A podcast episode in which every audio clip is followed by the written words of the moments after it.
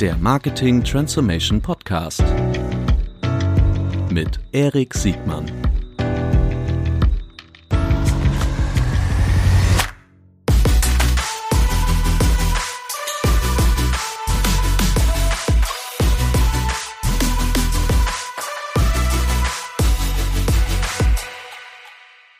Herzlich willkommen zu einer neuen Folge des Marketing Transformation Podcasts. Heute mit ganz besonderen Gästen und mit einem ganz besonderen Thema. Wir sprechen heute über Werbewirkung, die richtigen Methoden und Instrumente äh, in den Bereichen, wie erfasst man überhaupt Werbewirkung, wie bewertet und wie steuert man Werbewirkung. Herzlich willkommen Martina und Ben von Pilot. Moin. Moin, vielen Dank für die Einladung. Hi Erik, moin. Ich, ich freue mich sehr, wir haben uns ja richtig äh, was vorgenommen. Äh, ich freue mich sehr mit euch über dieses ja nicht ganz triviale, aber aus meiner Sicht wahnsinnig wichtige Thema zu sprechen.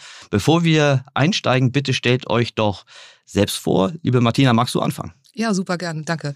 Ja, mein Name ist Martina. Ich bin seit äh, über 20 Jahren bei Pilot, habe das auch mitgegründet. Äh, wir sind eine super gewachsene Agentur, Media-Kommunikationsagentur. Wir sind mittlerweile 500 Kollegen. Wir bedienen im Prinzip das gesamte Spektrum der Kommunikationsplanung ähm, über alle Kanäle, über alle Themen. Äh, wir sind, wie sagen immer, 60 Spezialisten bei uns im Haus, die über alle Gewerke das Beste für die Kunden tun wollen. Sehr gut. Du hast es gerade schon gesagt, ihr, ihr bedient praktisch das ganze Spektrum. Yes. Ähm, Pilot ist ja auch schon ein bisschen länger dabei. Hamburger Gewächs, glaube genau. ich, mittlerweile mindestens 21, deutschlandweit. Ja, deutschlandweit. Wir sind 99, haben wir uns gegründet, sind jetzt an mehreren Standorten von Hamburg, Berlin, München, Stuttgart, Nürnberg, Mainz und mhm. bedienen wirklich alle Themen Felder, alle Kundenfelder sind bei uns vertreten. Das heißt, ja. ihr seid nicht schon immer digital, äh, also seid ihr bestimmt früh geworden, aber ihr wart auch schon äh, klassisch unterwegs mit, mit, mit, so wie man das früher gemacht hat, mit ja, Print und TV. Absolut. Also äh, unsere Gründungs, äh, nicht Mythos, aber unsere, unsere Grundthematik war damals, wie es vor 23 Jahren der Fall war, das Thema Cross-Media. Das war mhm. so die, die Geburtsstunde, dass ja. man die Dinge zusammenbringen wollte. Und daran haben wir auch weiterhin gearbeitet. Also das Integrierte, das ist das mhm. nächste Buzzword in dem Zusammenhang, stand immer ganz oben bei uns auf der, auf der Fahne und das treiben wir auch weiterhin voran. Also eben nicht in Silos denken, sondern schön zusammen und immer übergreifend denken und handeln mhm. über alle Plattformen hinweg. Und was ist deine Rolle bei Pilot? Ja, ich bin zuständig für das tatsächlich für das ganze Thema Forschung, äh, mhm. äh, Research und Analytics, klassische Konsumentenbefragung, aber auch tiefgehende Analysen, Modellierung, äh, Customer Journey Analysen, das wozu wir nachher auch noch später kommen werden. Parallel dazu bin ich verantwortlich für den Strategiebereich, ja, haben wir ein großes Team mittlerweile. Ja, und das sind so die Themen äh, klassische Ad-Hoc-Forschung, äh, Grundlagenstudien, mhm. ja, Ad-Hoc-Studien, die wir für unsere Kunden durchführen. Dann hast du ja, da du ja, du sagst ja, du hast, machst ja schon ein, ein Weilchen, dann hast du ja vermutlich die unterschiedlichen Wellen. Äh, in, also ich hätte jetzt beinahe gesagt, welche, welches, welche Verfahren gerade in Mode waren, aber es ist natürlich nicht nur eine Mode, sondern es ist auch eine Frage der Möglichkeiten und okay. der, der dominanten oder der führenden Mediaarten. Ne? Ja, es sind äh, von beiden Seiten, wie du schon gerade sagst, ist einmal die Frage der Medien, der, der Kanäle, mhm. die hochgespült wurden. Früher mhm. eben, wie muss man wirklich sagen, die klassischen Medien, TV, mhm. Print, Kino, Radio. Äh, und dann ging es ja direkt los 2000, als wir auch gegründet haben mit Digital, mit diesem Digital und ähm, über Display, Video später, Google etc. Und daran haben sich natürlich auch immer die Methoden orientiert, in denen wir mhm. unterwegs gewesen da, sind. Ja. Da werden wir gleich einsteigen. Yes. Ähm, aber bevor wir einsteigen, lieber Benjamin, ähm, du bist jetzt auch bei Pilot gut. Ich erinnere mich aber, dass du ähm, davor, aber erzähl, stell dich doch selbst vor, ich erinnere mich, dass du noch vor gar nicht so langer Zeit äh, in einem anderen, ja auch nicht ganz erfolglosen Agentur Konstrukt unterwegs warst. Ja, genau. Hi, ähm, ich bin Benjamin, ähm, bin jetzt seit einem Jahr bei Pilot, relativ genau seit einem Jahr. Hab vorher knapp 15 Jahre bei Performance Media gearbeitet. Ähm, das haben wir aufgebaut. Ich glaube 2006 war das gegründet als Digital Media Spezialist für mhm. Banners. Mhm. Ähm, haben das dann über die Jahre ausgebaut mit Search, mit Social, äh, mit Attributionsthemen etc. zum ja, digitalen Media Agentur Full Service Angebot ähm, und freue mich jetzt seit einem Jahr auch mal die klassischen Medien ähm, ja, sehen zu dürfen, das lernen mhm. zu dürfen und insbesondere das Thema, wo wir auch gleich drauf zu sprechen kommen bezüglich äh, Cookies gehen aus dem Markt raus etc. Da kommt ja übergreifende Forschung und übergreifende Werbewirkungsbeschreibung deutlich stärker zum Tragen. Mhm. Das, das ändert sich im Markt gerade massiv. Und deswegen bin ich extrem gespannt auf unser Gespräch. Ja, ich erstmal. Ich, ich, bin auch richtig nervös, weil ich habe schon im Vorgespräch gemerkt, äh, gerade im, im Dialog mit Martina, dass ich zum Beispiel auf Seiten der Begriffs Definition ähm, entweder nicht mehr ganz richtig lag oder zumindest eine Prägung hatte aus diesem rein digitalen Silo, aus dem ich ja eher komme und ich gemerkt habe, guck mal, in der, in der, in der größeren äh, Werbewirkungswelt ähm, gehen, werden manche Begriffe anders äh, betrachtet. Ich habe also, hab dir natürlich sofort recht gegeben. Äh, mir ist das nochmal deutlich geworden äh, bei dem Thema Customer Journey und Attribution. Aber vielleicht ist das ein ganz guter Einstieg, äh, Martina, die, ähm, die Begriffs Definition, wenn man darüber spricht, Werbewirkungen zu machen und mit welchen Instrumenten man eigentlich versucht, was wie nachzuweisen. Mhm. Magst du, ähm, magst du uns mal so ein bisschen durchführen, um so, so, so einen Top-Level-Abriss zu geben, bitte? Mhm. Ja, es kursieren tatsächlich unglaublich viele Begriffe in diesem Zusammenhang der Werbewirkung. Und ähm, ein ganz klarer Begriff, der immer als erstes genannt wird, ist der sogenannte KPI. Also mhm. worüber reden wir eigentlich, wenn es um Werbewirkung geht? Und wir unterscheiden immer die Kriterien, die wir steuern wollen, also im Sinne von oder die wir bewegen wollen äh, für unsere Kunden. Das sind dann wiederum so die großen Unterscheidungen, die wir immer treffen in Branding und in Performance. Dazu kommen wir ja auch noch später. Mhm. Und wenn wir über Branding reden, dann sind es häufig die Kriterien, die in dem sogenannten Brand Funnel angesiedelt sind, die was zu tun haben mit der Markenbekanntheit oder der Werbebekanntheit, Consideration, so in den Mid-Funnel hineinzugehen. Dinge, die äh, schon etwas näher an Marken und Images herangehen, bis hin zu den Sachen wie Kaufbereitschaft. So, das sind, das sind so die klassischen Branding-Parameter. Ähm, in der Performance-Welt reden wir dann von dem Thema Conversion, wir reden von Sales, wir reden von ähm, Abverkäufen, von Warenkorbgrößen. Und wir sehen daran schon, das sind alles Dinge, die keine Media-KPIs sind. Mhm. Ja, das wird oft wirklich immer in einen Topf geworfen. Da wird von VTRs geredet oder von ähm, Durchsichtsraten etc. Das mhm. sind für uns alles nur Proxys. Das sind alles mhm. für uns nur ein Mittel zum Zweck. Mhm. Genauso wie eine Reichweite, wie ein OTS. Mhm. Das sind die klassischen Media-Parameter, die für uns Mittel zum Zweck sind auf dem Weg zur Werbewirkung, mhm. ähm, die aber natürlich genauso wichtig sind, weil über diese KPIs innerhalb der Media steuern wir natürlich unseren Kampagnenerfolg. Mhm. Und so würde ich es erstmal grob unterteilen in die Ziel-KPIs und in die Mittel, die wir zur Steuerung der Kampagnen heranziehen und die dann den Effekt letztendlich beeinflussen sollen. Mhm. Okay, das verstehe ich. Die, ähm, also für mich übersetzt, äh, KPI ist, glaube ich, klar, Mittel zur Zweck der Steuerung. Die Steuerung an sich ist ja nicht das, das Ziel, sondern genau. ein wie auch immer gearteter Erfolg. Es kann Erfolg ja auch mehrere ähm, Definitionen haben, also wann auch immer, je nachdem, was mein Geschäftsmodell ist, kann ich unterschiedliche Erfolge ähm, äh, versuchen zu erreichen. Ähm, was sind da so die, ich gehe jetzt nochmal auf diese Abgrenzung zwischen, zwischen Performance und, und, und Brand mhm. äh, äh, hin, weil die, ich glaube, früher, also ganz früher waren die, die Performance-Erfolge, vertriebliche Erfolge, die wir im besten Fall noch im, im Direktmarketing kannten. Ja, die, ja. die, ich glaube, die älteren äh, KPIs und Erfolge, die in der, in der Mediawelt sich etabliert haben, kamen eigentlich aus der nicht Direct-to-Consumer-Welt, sondern eher aus der Brand-Advertiser-Welt. Und Mhm. Ist, ist, das, ist das halbwegs richtig? Ja, das, ich finde es eigentlich ganz spannend, weil ähm, Performance ist ja ein Begriff, der erst in den letzten Jahren so richtig rausgekommen mhm. ist und wie du sagst, ja eigentlich sehr stark so aus dem E-Com-Bereich herauskam. Mhm. Weil, und was man auch immer so direkt mit unmittelbarer Messbarkeit auch in Verbindung gebracht, mhm. gebracht hat. Also da war irgendein eine, äh, ja, ein, ein Event sozusagen auf in einem Server vielleicht oder irgendwo im mhm. Warenkorb. Und das waren damals und auch heute noch immer die ganz klaren Dinge, die in Richtung Abverkauf gingen. Mhm. Aber, und das ist ja eigentlich das Spannende, ähm, ich meine, Abverkaufsziele ist so alt wie die Welt. Ich mhm. meine, auch der klassische FMCGler mhm. äh, steuert am Ende auf Abverkäufe hin, mhm. äh, weil er will nicht in Schönheit sterben. Mhm. Was nützt eine wunderbare Imagekampagne? Langfristig ist es wichtig, da kommen wir auch sicherlich noch zu, dass ich langfristig meine, mein Branding äh, steigern muss, um dann wiederum richtig gut konvertieren zu können. Aber am Ende des Tages geht es darum, bei jedem FMCGler die Produkte aus den Regalen rauszuverkaufen. Und zwar jeden verdammten Tag. Mhm. Und zwar in Millionenzahl. Da ja. geht es ja nicht darum, mal ein Joghurt zu verkaufen oder mal irgendwo eine Pizza rauszuverkaufen. Ja. Das ist genauso Performance. Nur, das ist eigentlich ganz spannend, dass das immer nur äh, Performance mit E-Commerce in Verbindung gebracht ja. wurde. Ja, das stimmt. Ich habe auch ich hätte jetzt auch eine Idee, woher das, woher das kommt, weil die, das alte, das ist das alte, sage ich immer, ne? aber das, das, das erste Modell, was wir gelernt haben, hatte eine indirekte Distribution. Also der FMCGler hat über den Handel irgendwie distribuiert und kannte genau. im Grunde nur sehr indirekt seine Kunden, aber nicht, nicht eins in, in einer 1 zu 1 Beziehung und hatte auch indirekte ähm, Kommunikationswege. Also indirekt heißt ja, ne, es gab irgendwie Kontakte zu äh, Out of Home, zu Print, zu Fernsehen, war kein Cookie, kein Login, Mhm, mhm. nichts, was ich direkt korrelieren konnte. Mhm.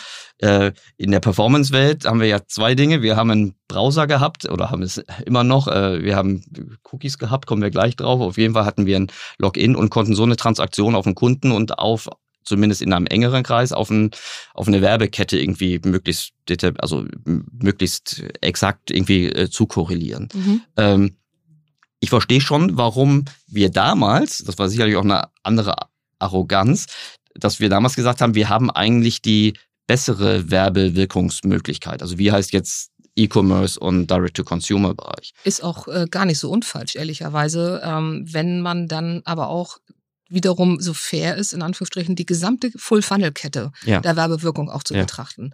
Weil, ähm, und darum haben sich ja auch, hat sich ja schon fast so eine ideologische Spaltung ergeben. Ja. Also auf der einen Seite diese Performance-Welt, wo man vermeintlich alles messen kann, Mhm. äh, aber letztendlich, was kann man alles messen? Ähm, man kann die Digitalkontakte messen ähm, und man sieht, was sozusagen unmittelbar vor einer Kaufaktivität stattgefunden hat. Jetzt sage ich es mal beim Namen. Mhm. Da hat irgendwie eine Google-Suchanfrage stattgefunden, man hat auf ein Brand-Keyword geklickt Mhm. und hat gekauft. Mhm. So, und damit war irgendwie alles so wunderbar abgeschlossen und man konnte unmittelbar die Effekte messen. Was aber dann wiederum ein, eine Google-Suchanfrage getrieben hat, das war dann eher so ein bisschen nebulös. Und da kamen ja so diese Customer Journey-Analysen Ja. auf. Ich habe einen Brand-Kontakt irgendwo anders und es hat vielleicht zu einer Suchanfrage geführt. Ähm, und da versuchte man dann so eine Art Individualität oder so eine individuelle Journey darzustellen. War auch völlig lückenhaft oft genug und man merkte dann ja auch, dass man da nicht mehr so richtig weiterkam.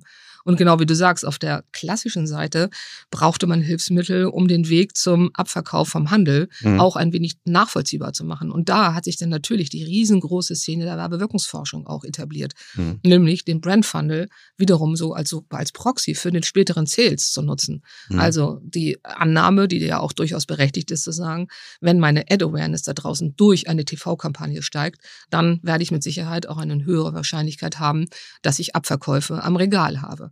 Mhm. Abgesehen davon, dass es natürlich auch Modelle gibt und Modellierungsverfahren, die diese Lücken natürlich auch schließt. Also ich kann natürlich genauso heute schon und auch damals ähm, und heute immer besser ähm, auch Sales äh, beschreiben, die durch klassische Kampagnen vonstatten gegangen sind, ähm, ohne dass ich das individuelle Verhalten des, des jeweiligen Menschen auch unbedingt immer kennen muss. Ne? Ja, das finde ich super spannend. Ich, ich glaube, bei den E-Commerce-Lern oder bei allen Direct-to-Consumer-Geschäftsmodellen mussten wir ja den Funnel, genau wie du es beschreibst, von unten nach oben lernen. Ne? Mhm. Wenn wir, irgendwann haben wir gemerkt, Mensch, guck mal, wir haben unten alles abgeschöpft. Genau. Äh, Wir sind aber gar nicht bedarfsweckend unterwegs, weil wir nehmen ja nur die Suchanfragen, die eh schon da sind. Also das, was schon wirklich sehr, sehr weit entschieden ist, äh, um, um dann zu konvertieren. Das sind ja auch die, die günstigsten äh, äh, Kosten pro, pro Natürlich. Abschluss oder pro Neukundengewinnung. Und dann aber der Hunger ist ja meistens größer und dann müssen wir den Funnel mühsam nach oben äh, klettern mit allen Unwägbarkeiten, die dann der E-Commercer oder der D2C-Advertiser lernen muss.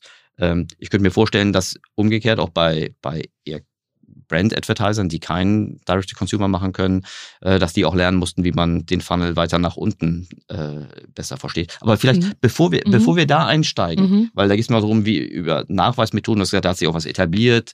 Ähm, ich, ich würde auch gerne noch besser verstehen, warum sich das Instrument der Befragung immer noch so auf der einen Seite in manchen Bereichen so hartnäckig hält und auf der anderen Seite jetzt wieder eine Renaissance kriegt in Mhm. meiner in meiner Wahrnehmung. Aber vielleicht kannst du uns noch mal kurz für diejenigen abholen, die nicht jetzt zum Beispiel in der in der Werbewirkung für für für Print und TV groß geworden sind, wie da eigentlich weitere Nachweisverfahren äh, von vonstatten gehen Mhm. oder gingen. Gibt es wirklich eine große Bandbreite. Ich versuche Mhm. es mal auf zwei, drei Methoden sozusagen ganz kurz Mhm. runterzubrechen.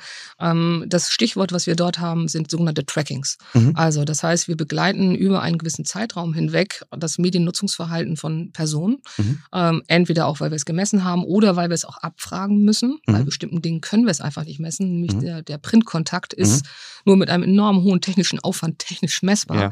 Da geht es darum, äh, das Mediennutzungsverhalten zu erfragen, um daraus dann wieder das abzugleichen mit Schaltplänen Mhm. und festzustellen, wie groß war eigentlich die Wahrscheinlichkeit in einer bestimmten Zielgruppe, dass ich einen Sichtkontakt hatte, einen vermeintlichen Kontakt oder eine, ein OTS, wie man so Mhm. schön sagt, Opportunity to See, Mhm. mit einem Werbekontakt. Und ähm, das ist etwas, was sozusagen immanent ist in einem sogenannten Tracking, also in einer kontinuierlichen Befragung der Werbewirkung.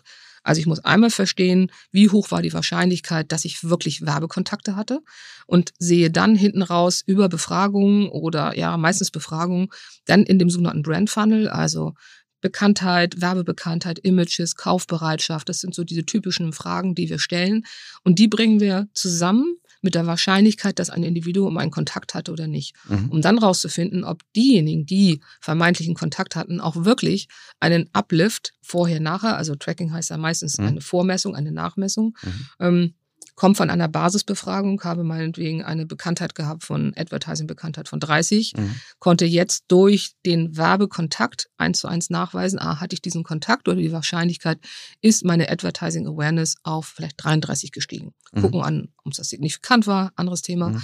Ähm, und können darüber dann letztendlich immer nur implizit nachweisen, ob die Kampagne einen direkten Effekt hatte auf die Wahrnehmung unserer Zielgruppe. Mhm. Und entscheidend ist dabei, dass man die richtigen Personen befragt. Also mhm.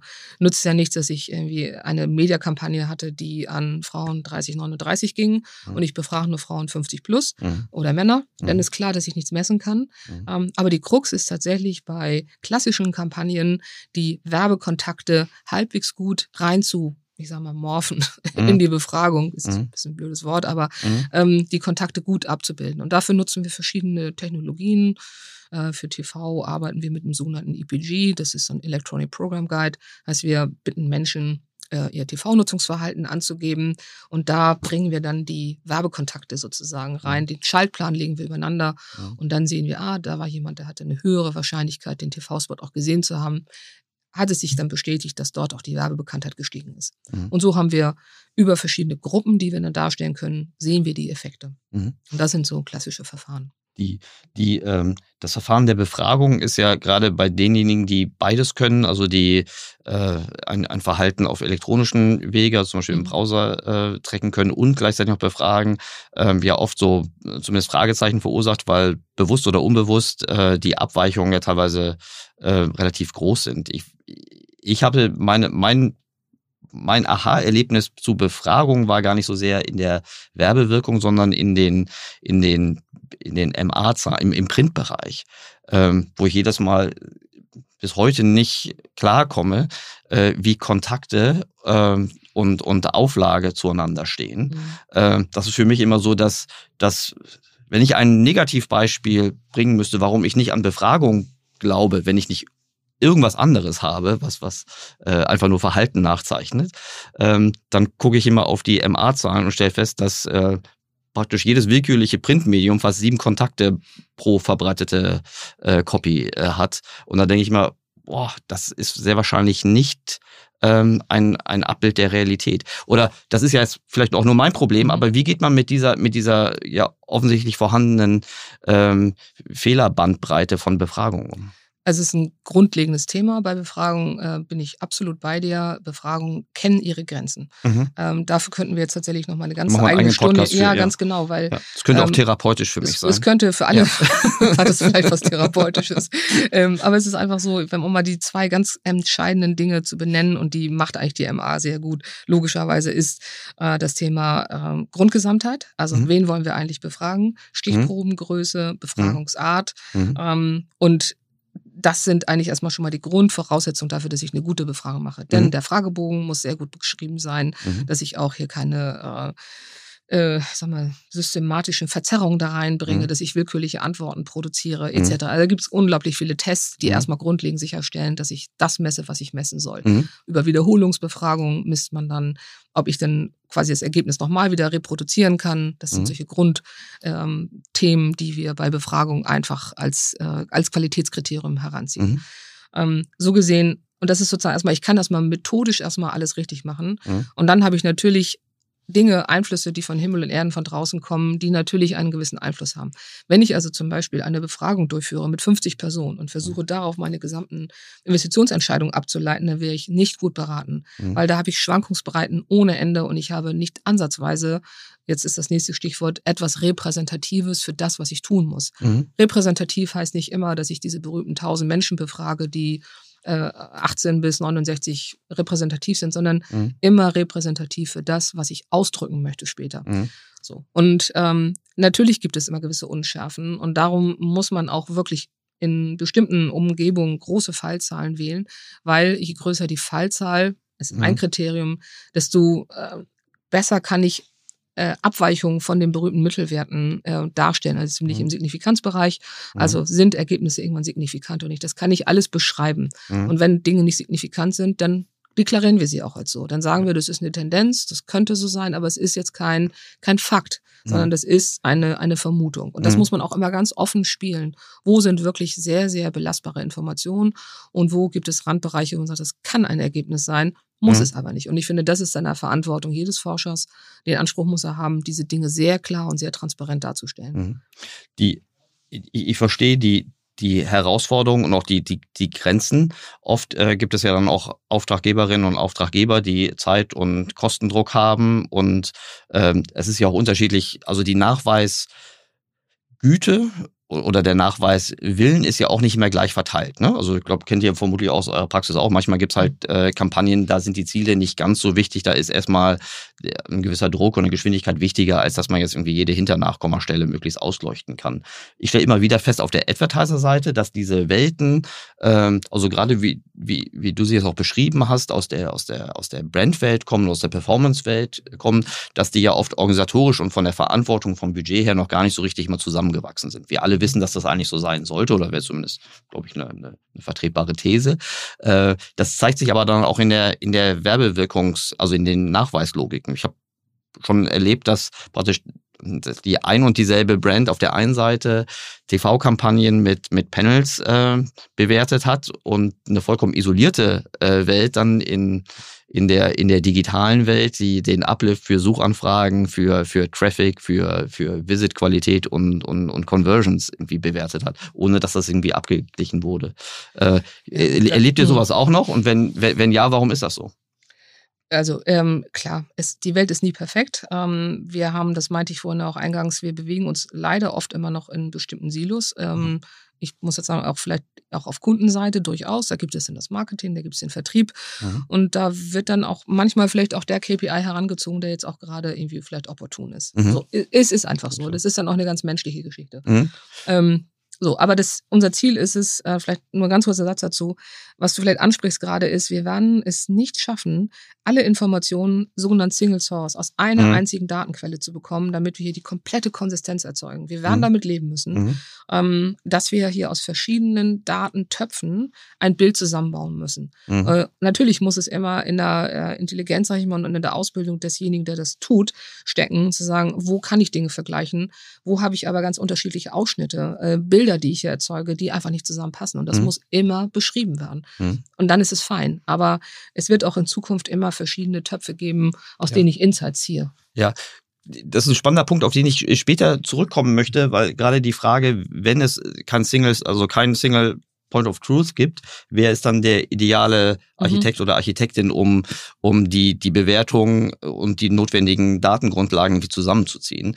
Ähm, aber Benjamin, jetzt mal in deine Richtung gefragt. Du kennst ja auch beide Welten. Performance Media hatte das ja schon damals im, im oder hat es immer noch im, im, im Markennamen, äh, wenngleich natürlich du, seit du, seit du im digitalen Bereich bist, schon immer mehrere Funnelstufen bedient hast. Also da gerade Display oder Bannering ist ja offensichtlich, wenn es nicht gerade Retargeting ist, ja eher in der mittleren bis höheren äh, Funnelstufe. Wie siehst du das, wie erlebst du das auf der Advertiser-Seite? Welche, welche Kämpfe, Herausforderungen haben die oder was machen die, die, die guten Advertiser einfach besser als die durchschnittlichen? Mhm. Also ich glaube, in den letzten Jahren hat sich ja im Digitalmarketing sehr, sehr viel gedreht. Man kommt ja von der reinen Post-Klick-Logik. Jemand klickt auf ein Werbemittel, führt die Transaktion durch, wird mhm. gemessen, reported und der Kunde kann in 1a sehen, dass da sozusagen ein Zusammenhang besteht. Mhm. Dann gab es andere Möglichkeiten mit sogenannten Post-View-Cookies. Das mhm. heißt, ich habe einen Kontakt erzeugt, der aber nur gesehen wurde und nicht geklickt und habe dann darauf versucht, ähm, Attribution zu machen oder äh, zu schauen, ob es Zusammenhänge gibt. Daraus sind ja dann zum Teil auch schlimme Geschäftsmodelle entstanden. Wir können uns noch an Post-You Cookie Dropping erinnern. Ja, die, ja. Waren, die waren schlimm für denjenigen, der die Party am Ende bezahlt hat. Äh, genau, wo man. Andere sind damit sehr reich geworden. So Habe ich gehört. Das, das hört man immer wieder. Ähm, Ja. Naja, wo dann am Ende durch ähm, vielleicht ein technisches Erzeugen von Sichtkontakten, die aber gar Mhm. nicht wirklich stattgefunden haben, ähm, eine Verzerrung des Reportings halt erzeugt und es wurden Transaktionen bezahlt, die faktisch nicht durch Werbemaßnahmen ähm, generiert grob, wurden. Das ist einfach eine grob falsche Attribution, oder? Genau, so. Mhm. Und da, da hängt ja auch hinten noch ein anderes Thema dran in den Sichtkontaktsthemen, dass die Formatgrößen unterschiedlich sind. Also man Mhm. zählt einen Kontakt, es kann aber sein, dass es ein Video ist, Ja. kann aber auch sein, dass es ein Textlink ist, Mhm. der bei T-Online oder auf irgendeiner Website ganz am Fußende ist. Mhm. Ja, da muss man erstmal hinscrollen und typischerweise wurde das lange schon immer reported, bevor der User überhaupt dahin gescrollt hat. Mhm. Und da sind da dann ähm, Attributionsanbieter aufgekommen, die gesagt haben, wir sind in der Lage, ähm, die, die technische Attribution so vorzunehmen mit verschiedenen Modellen, Monte Carlo Simulationen etc., um dann zu versuchen, die Sichtkontakte so qualifizieren, also im, im Hinblick auf die Wirkung zu qualifizieren. Mhm. Aber war, typischerweise war immer noch das Thema der Formatgröße. Das war nicht sauber ähm, abgearbeitet und deswegen lief Attribution auch zumindest im Display nicht immer 1A sauber, zumindest ein bisschen besser als die Welt davor.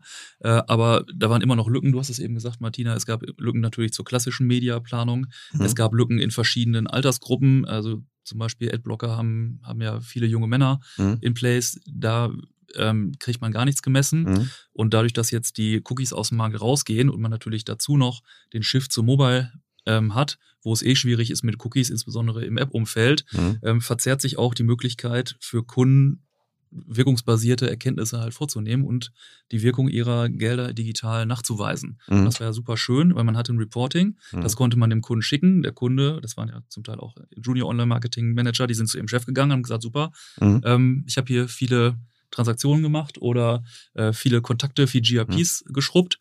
Äh, und das wird zunehmend schwerer. Mhm. Was jetzt passiert, ist ja, dass ähm, die, das offene Internet es schwerer hat, sich messen zu lassen durch fehlende Cookies, ähm, Datenschutz, Privacy etc., DSGVO.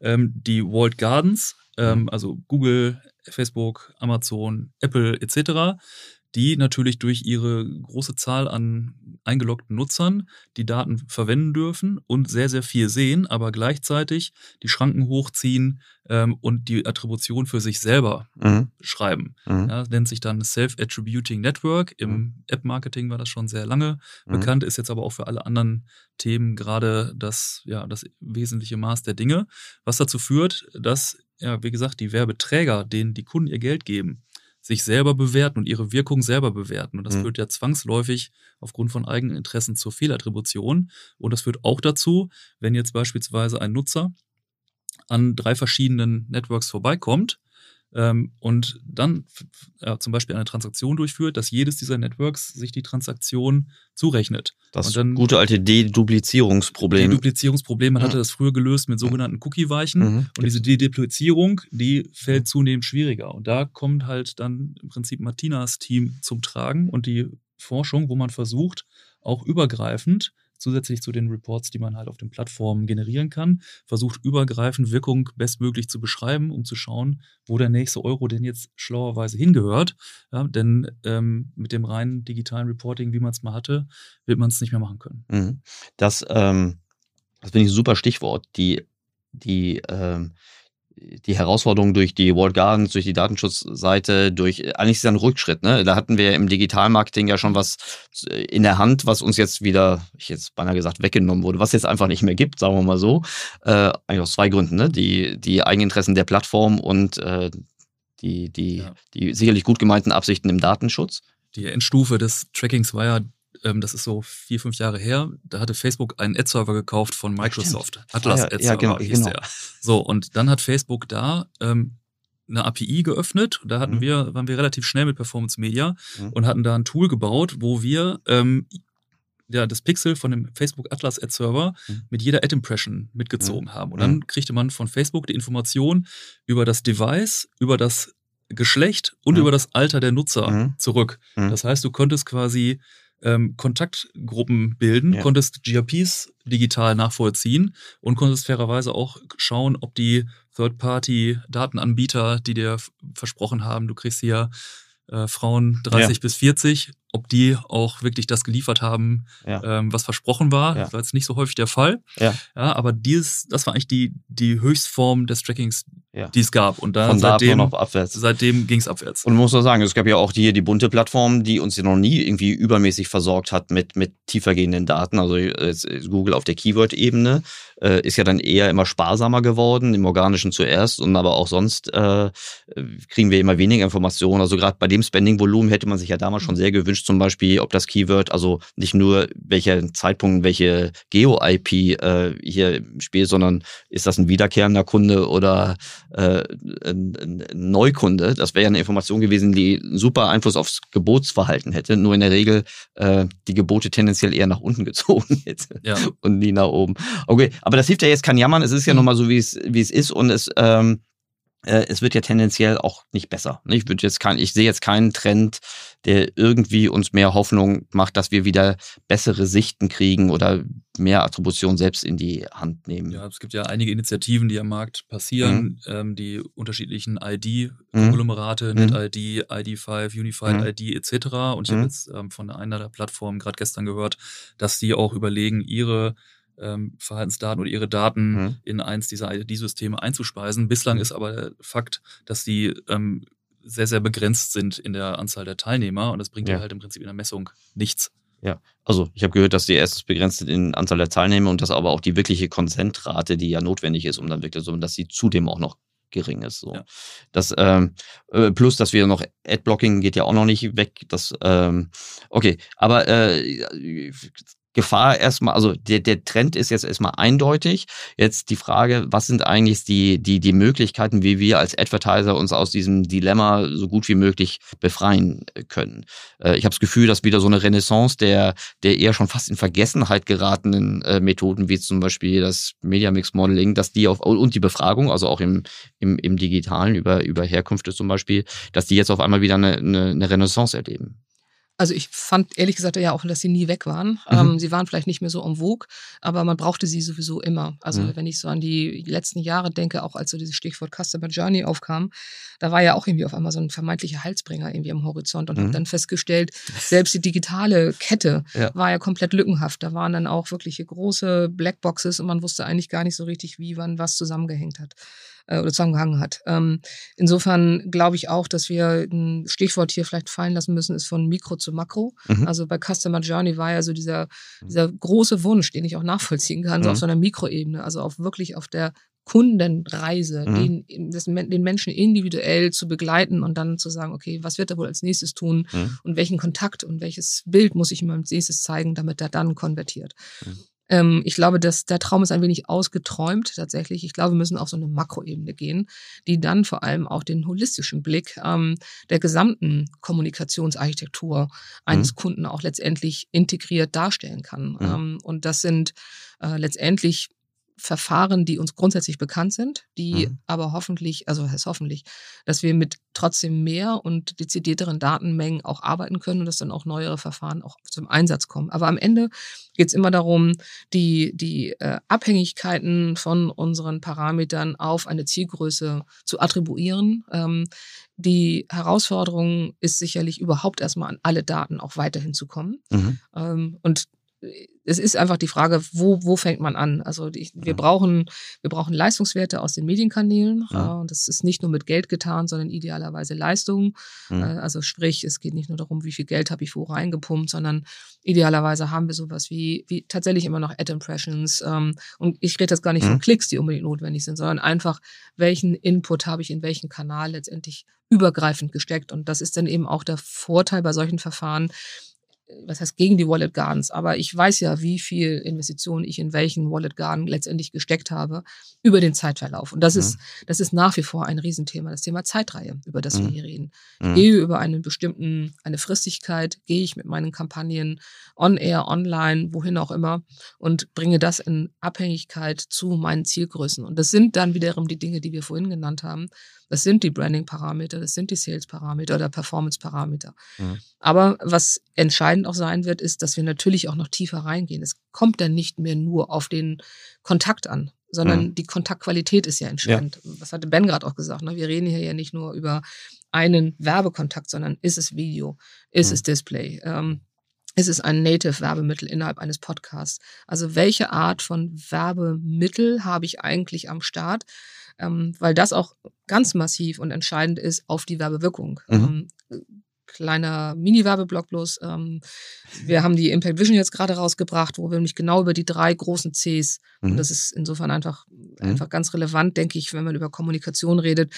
Wir haben drei große Cs, die wir steuern können. Wir haben das Thema Kreation, Mhm. wir haben das Thema Kontext und Mhm. wir haben das Thema Contact. Mhm. So, und die drei Dinge, die zusammen erbringen letztendlich eine Kampagne. Mhm. Und wenn ich die Dinge auch am Ende ähm, verfolge und weiß, wann ich wie was getan habe, dann habe ich auch noch eine ganz andere Möglichkeit der Attribution. Mhm. Ja. Weil es geht nicht nur um den rein generischen Kontakt, sondern wo und wann und wie habe ich diesen Kontakt ausgesteuert Ja. und welchen Beitrag hat jede dieser Konstellationen gebracht. Da spielt die Musik irgendwann. Ja. Ja. Das finde ich ein super, das finde ich ein super Punkt. Die, das, was du vorhin sagtest zu der, der, der Mikroebene auf der Customer Journey Attributionsseite.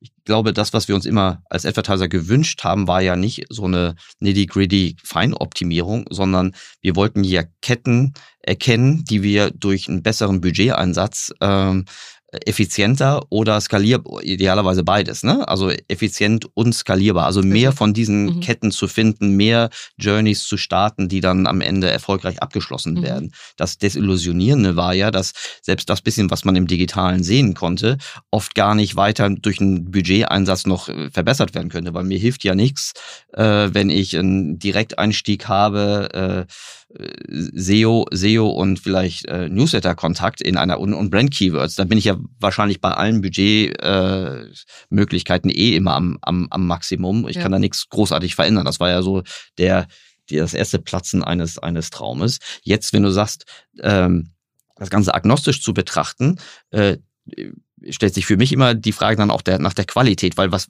was viele derjenigen äh, gelernt haben, die auf den Budgets sitzen, dass sich ein GRP relativ gut äh, erfassen und, und äh, bewerten lässt im Sinne zumindest, was, was kostet ein GRP. Das ist so ein Klassiker. Ne? Das aber natürlich auch für den, das ist ja kein Erfolgs, so komme ich wieder an den Anfang Genau. zurück, das ist ja kein Erfolgskriterium. Die, die qualitativen Dimensionen, die du jetzt noch reingebracht hast aus, aus Kreation und, und Content war richtig, Kontext, ne? ja, also, äh, ja, Kontext, genau. okay. Ähm, die sind ja, die sind ja ganz anders zu, also die sind in einer anderen Verantwortung auf der Advertiser-Seite, die sind, äh, genau, ihr habt das gerade schon gesagt, wie, wie vergleiche ich eigentlich ein, ein, ein kleines Format mit vielleicht einem Bewegtbildformat oder auch medienagnostisch? Ähm, wie kann man denn da, weil das ist ja auch eine Frage von Vertrauen und diese Zeitversätze, die wir haben, ähm, sind ja auch, äh, also je größer der Zeitabstand zwischen, zwischen meinem Spending und meiner Nachweismöglichkeiten, desto größer die Unsicherheit und deshalb auch schlechter die, die Steuerungsmöglichkeiten. Was, wie könnt ihr das, wie könnt ihr die Advertiser dabei an der, an der Hand nehmen oder ihnen Sicherheit geben, ähm, dass diese, diese drei Cs auch wirklich in seinem Sinne so effizient wie möglich mit dem besten Wachstums, mit der besten Wachstumsmöglichkeit irgendwie auch wirklich äh, ausgekehrt werden. Ja, also erstmal ist es, ähm, auch wenn es sich so leicht anhört, natürlich nicht trivial, weil Mhm. äh, da stecken auch ganz viele Stakeholder dahinter. Mhm. Ähm, wenn ich über Kreation rede, dann Mhm. habe ich auf einmal eine weitere Dimension, die ja nicht das klassische Media-Business betrifft. Wobei Mhm. wir eigentlich schon seit Jahren predigen, dass man bitte schön jeden Kanal auch immer unter dem Gesichtspunkt anschauen muss, welche Kreation verträgt dieser Kanal am besten. Und mit durch Tests und nicht durch Hypothesen. Ganz genau, Ja. ja. und idealerweise AB-Testing Mhm. und aber auch einfach das Verstehen von Kanälen. Also Mhm. wie ticken die Menschen, die auf einem bestimmten Kanal unterwegs sind. Mhm. Ben hebt die Hand, du wolltest direkt was dazu sagen. Bitte. Ja, du ich fiel grad, mir fiel gerade ein, also es, mir fällt immer wieder auf, wenn ich halt digital surfe, wie, also zum Teil durch automatisierte Erstellung von Werbemitteln, die Mhm. ja von den Plattformen auch angeboten wird, wie fahrlässig Advertiser, die eine Marke haben, Mhm. äh, zum Teil mit der Kreation automatisiert ihrer Werbemittel umgehen. Ja. Ja, das sieht zum Teil massiv schäbig aus.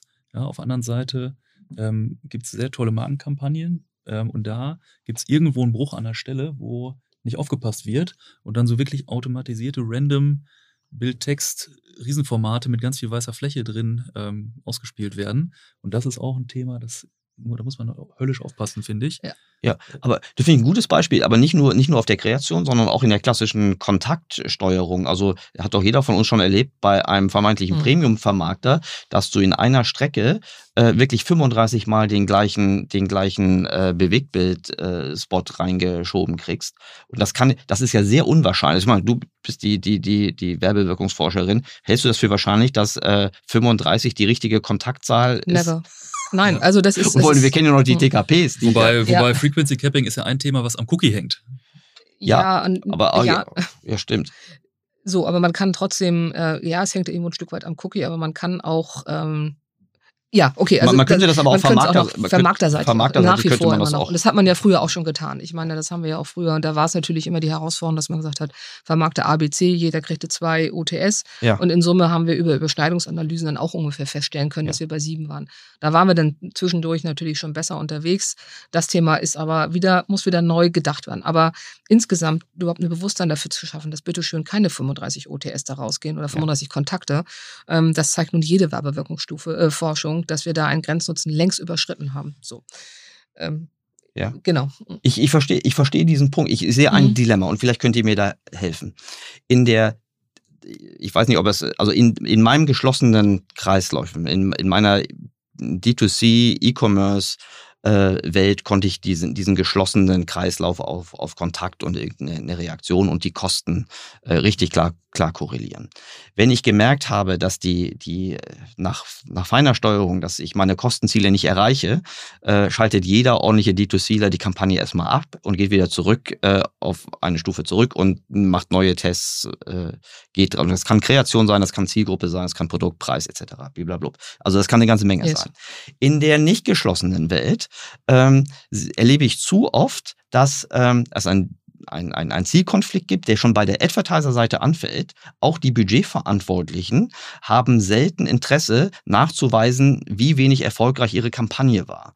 Mein alter Chef hat mir gesagt, Mhm. zeig mir die Werbewirkungsforschung, also das war jetzt auf der Advertiser-Seite, äh, zeig mir die Werbewirkungsforschung, die zeigt, dass wir unsere Ziele nicht erreicht haben, dass wir weniger beliebt, weniger witzig, weniger äh, hochfrequentiert werden. Also das Mhm. Dilemma, auf was ich hinaus will, wie geht man mit der Situation um, wenn ein Budget schon einmal committed wurde, die Ziele aber vielleicht trotzdem nicht erreicht werden, dass man den, den Advertiser trotzdem auch ermutigt, seine nicht einfach noch mehr Geld auf eine nicht funktionierende Kampagne zu stufen, was ja früher oft passiert ist, und dann wirklich zurückzugehen und innerhalb seiner Stakeholder wieder äh, an, die, an die Reißbretter zu gehen, um das Problem zu fixen.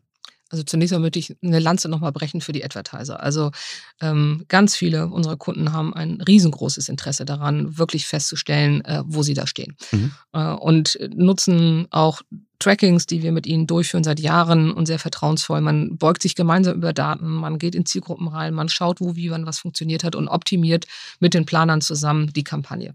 Ähm, unsere Verantwortung ist definitiv die, zu sagen, wenn irgendwas nicht läuft, darauf auch zu zeigen und dann umzuplanen und die Dinge dann auch zu verändern.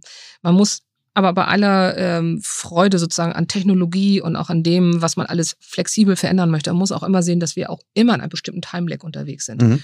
Mm, Wir, wir schalten eine Kampagne, die braucht in der Regel ein wenig Zeit, die muss ihre Kontakte aufbauen und nach drei, vier Wochen kann man feststellen, ob sie zuckt oder ob sie nicht zuckt. Ähm, Und dann fängt man so langsam an zu realisieren, wo, wann, wie was funktioniert hat und dann muss man auch reingehen ähm, und so weiter und das dann auch in diese, dann in die Optimierung bringen. Also ähm, es ist nicht so, dass man sich die Sachen irgendwie anguckt und Augen zumacht und dann sich wieder umdreht, sondern Mhm. da wird wirklich sehr intensiv an diesen Fragestellungen gearbeitet. Aber die Welt ist so verdammt komplex geworden. Ähm, ich möchte nicht die ganzen Buzzwords bedienen, aber Mhm. dieses Thema Fragmentierung, Zielgruppen, wo halten die sich überall auf? Mit welchen tatsächlich? Wir haben, wir formulieren Ansprüche, gerade in Richtung Kreation, dass Mhm. die wirklich auf die Medien abgestimmt eingesetzt wird.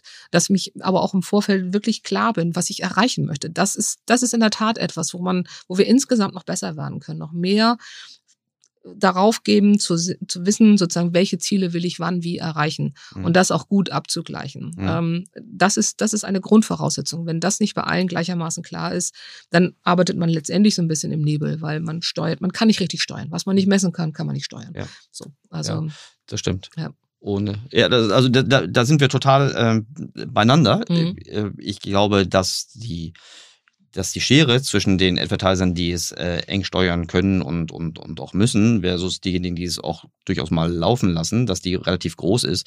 Und meine andere Hypothese wäre, kann ich nicht beweisen, dass diejenigen, die es wirklich wissen wollen, eher bei dir aufschlagen. Die anderen siehst du gar nicht. so, aber- natürlich. aber also, das, ja. das ist, äh, das ist jetzt, ein, das ist vermutlich ein anderes Thema, was äh, ihr nur Ding, glaube ich, lösen könnt. Ich würde gerne nochmal die Brücke schlagen zu dem, zu dem Punkt vorhin. Ne? Die Welt wird komplexer. Äh, es gibt keinen Single Point of Truth. Äh, es, wir haben unterschiedliche technische Verfahren, die an den Kanälen hängen, an, an, an Methoden etc.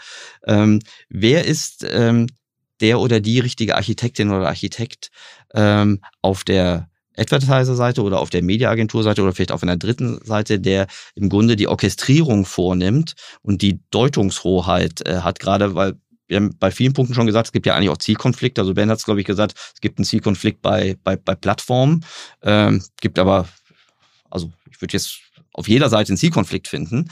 Äh, was ist eurer Meinung oder eurer Erfahrung nach der, das beste Konstrukt, um diese, diese Bewertung und die Weiterentwicklung der Werbewirkung ähm, wirklich, wirklich in eine Hand zu nehmen und, und richtig zu steuern. Weiter, also, richtig weiterzuentwickeln. Ich, klar, ich glaube, es ist klar, welche Antwort jetzt kommt. Mhm. Ähm, also ich sehe eine ganz, ganz große Verantwortung tatsächlich bei uns als Agentur, mhm. ähm, weil wir äh, die, die Steuerung der Kampagnen letztendlich ja im Auftrag des Kunden mhm. übernehmen. Mhm je enger und je besser wir verdrahtet sind mit den Planern, mit den Mediaorchestrierern bei uns, mit uns hier mit den Business Intelligence Leuten, mhm. mit den Datenleuten, mit den Analysten, um über Dashboards schnell herauszufinden, wo ist wann was ausgeliefert worden, mhm. wie hat irgendwas resoniert, um daraus dann auch immer besser ähm, agieren zu können. Ich, also insofern ist es für mich alternativlos zu sagen, dieses Wissen sollte letztendlich an einem Punkt gemeinsam mit dem mhm. Kunden gebündelt werden, mhm. um dort sehr transparent, und das ist wirklich, dafür stehe ich hier immer einen guten Namen sozusagen, mhm. ähm, ist also ein hohes Maß an Vertrauen, ein hohes Maß an Transparenz definitiv gegeben, damit genau das auch passieren kann. Mhm. Weil Natürlich sprechen wir es aus, ähm, wenn das Gefühl entsteht, wir kontrollieren uns selbst und das ist irgendwie nicht okay, mhm. dann, ähm, dann funktioniert das auch nicht. Und mhm. natürlich gibt es auch Kunden, die ganz bewusst sagen, nee, das wollen wir nicht bei euch. Mhm. Und andere finden es total klasse, dass wir das alles aus einer Hand treiben, entwickeln und diese Diskussion auch sehr hart führen mhm. äh, und letztendlich uns auch immer wieder daran messen lassen müssen. Und das ist, äh, wir machen keine Gefälligkeitsthemen, ne? ganz ja. klar, sondern das wird, die Dinge kommen auf den Tisch und nur so können sie besser werden. Sehr gut.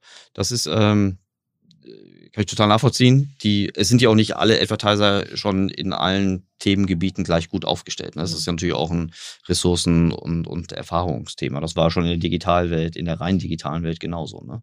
Das stimmt. Also du siehst aber schon jetzt, also hattest du eben die D2C angesprochen, jetzt diese Grown-Ups, die jetzt quasi D2C geschafft haben, Wachstum zu generieren durch ähm, Lower Funnel, durch Influencer-Marketing, Social etc. Mhm. und dann an die Wachstumsgrenze stoßen mhm. und dann nach jemandem wie uns suchen, die ihnen dann helfen, neue Kanäle zu erschließen, auch dann gegebenenfalls noch forscherisch, äh, forscherisch zu unterstützen. Da sieht man schon, dass die schon extrem klar sind zum Teil in ihrer Daten Haltung und auch in der hypothesenbasierten Arbeit auf Erfolgsthemen und da sehr, sehr strukturiert agieren und das auch ähm, in den neuen Versuchen oder den neuen Gebieten, die sie versuchen, mediaseitig zu erobern, mhm. genauso durchziehen. Das ist jetzt ähm, nicht zwingend dann die, der heilige Gral, mhm. aber es ist sehr klar, sehr strukturiert, sehr belastbar und du kommst da sehr, sehr gut vorwärts. Und da sehe ich schon eine hohe Professionalität. Und da sind auch zum Teil Zielkonflikte intern werden aufgehoben, dadurch, dass halt Data Analytics ähm, nicht unter Marketing hängt, sondern es hängt sozusagen nebendran. Mhm. mhm. Ähm, und da gibt es dann im Zweifel halt auch einen Diskurs intern, mhm. wo den Marketern auf die Finger geschaut wird, aber natürlich auch andersrum, wo die Marketer sagen, hey, das Hypothesenbasierte ist jetzt vielleicht gar nicht so richtig. Mhm. mhm. Das finde ich, äh, also leuchtet mir total ein. Ich könnte mit euch beiden wirklich noch eine sofort nochmal äh, eine Stunde dranhängen. Ähm, aber vielleicht machen wir das in einem Fortsetzungspodcast, mhm. wenn ihr Lust habt. Ich würde ja. gerne nochmal das Thema, ähm, welche, welche Informationen kriege ich eigentlich von welcher Mediaquelle? Also, und da würde ich gerne von TV über Print, Out of Home bis in die digitalen äh, reingehen, nur um sie mal zu vergleichen. Das wird schon schwer sein, nicht die Bewertung äh, zurückzuhalten, aber das, ähm, das wäre so, so, so ein Thema, was mir dringend mhm. nochmal unter mhm. den Nägeln brennt. Aber so als, als, als, als, als Überblick über, über den, den Stand der Dinge und die Herausforderungen, so komplex sie auch sind, hat mir das super geholfen, um auch nochmal Klarheit zu kriegen. Aber bevor wir jetzt hier auseinandergehen, ähm, sagt mir doch bitte nochmal, was ist eigentlich euer größtes, angefangenes oder noch nicht zu Ende gebrachtes Projekt?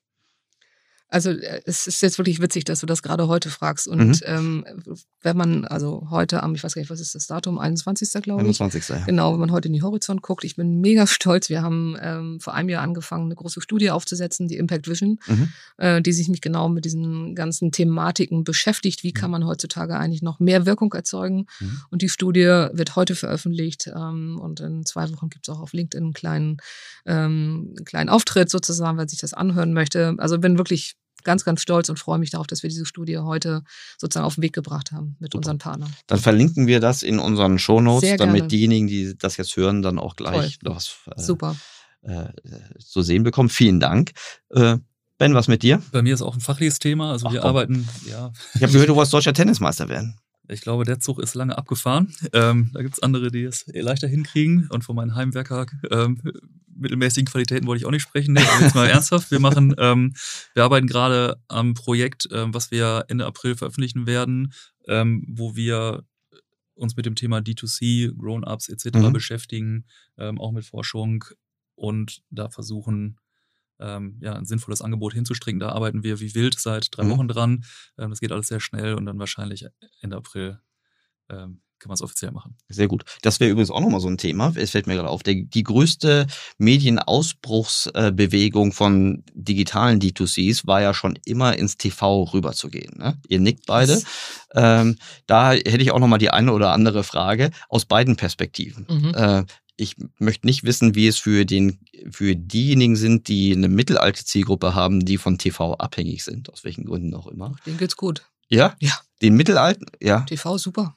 Echt? Ja, also bitte, also das würde ich gerne nochmal ganz klar machen. Äh, TV ist ein super Medium, ist ein extrem reichweitenstarkes Medium und man darf nicht vergessen, in welcher Geschwindigkeit man heute immer noch abends bei Günter Jauch seine Reichweite direkt erzielt und ähm, TV wirkt. Ja, ja. Ich glaube, dass TV wirkt. Ich glaube, dass TV, dass die Reichweite von TV, wilde These, über alle Altersgruppen nicht gleich verteilt ist. Definitiv nicht. Das ist völlig klar. Also ja. insofern. Äh, aber Martina, wir dürfen jetzt noch nicht alles vorwegnehmen. Das ist aber ein super Cliffhanger für, für, die, für, die, nächste, für die nächste Folge. Gerne. Äh, die, die, ich danke euch ganz, ganz herzlich für, für euer Kommen und die Zeit und die Insights, die ihr hier mit, mit mir uns geteilt habt. Ich freue mich auf die Fortsetzung und bitte passt gut auf euch auf, damit danke. wir bald die nächsten Folgen aufnehmen können. Vielen Dank, Erik. Vielen Dank, gleichfalls. Hat Spaß gemacht. Fand ich auch.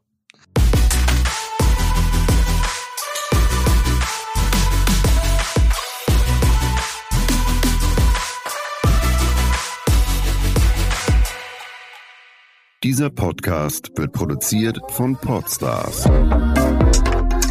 bei OMR.